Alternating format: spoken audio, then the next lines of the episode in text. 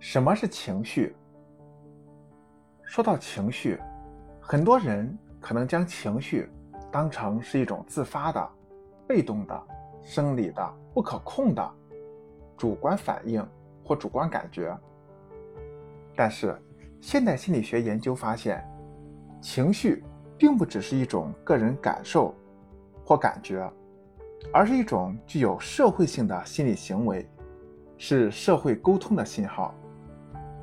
实际上，达尔文早在1872年出版的《人类与动物的表情》一书中就提出，人类与动物的典型区别在于人类有丰富的情绪活动。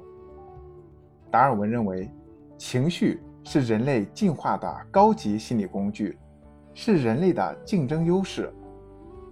现代心理学通过研究对情绪。进行了更加科学的定义，认为情绪由内在、外在刺激引发的生理反应、主观感受、认知评价和行为反应四种成分交互而成。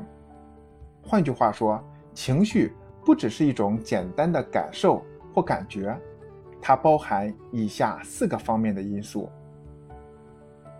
情绪的生理基础。人类有个非常重要的神经系统，叫做迷走神经，它也是人体内最长、最古老的神经通道，发源于脑干，再通过咽喉、颈部到达心脏、肺部及其他内脏，至于分门附近。长期以来，科学家都认为迷走神经只跟呼吸、消化等生理活动有关。但现在发现，它与我们的道德感、情绪、幸福的表现等都密切相关。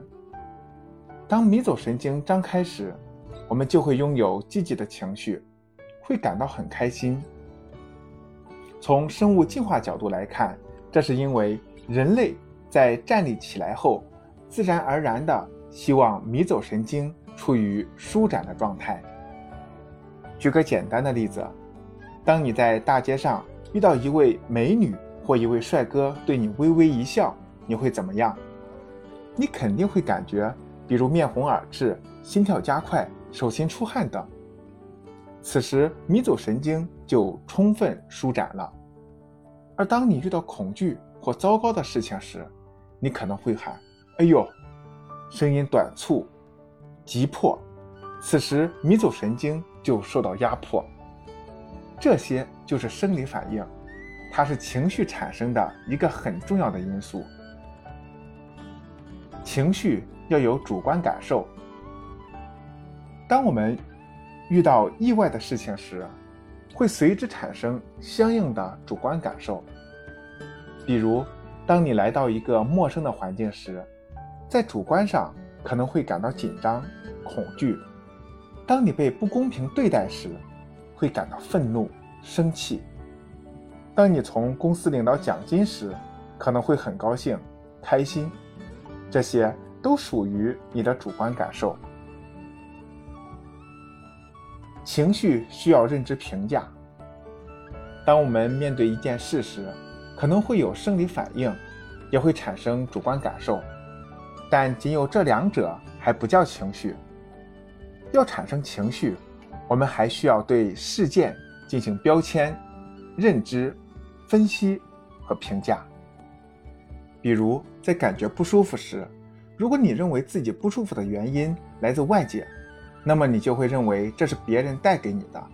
这时，你可能会产生愤怒的情绪。但如果你认为是自己造成的，那么你产生的情绪可能就是伤心、不安、自责等。这就是非常重要的区别。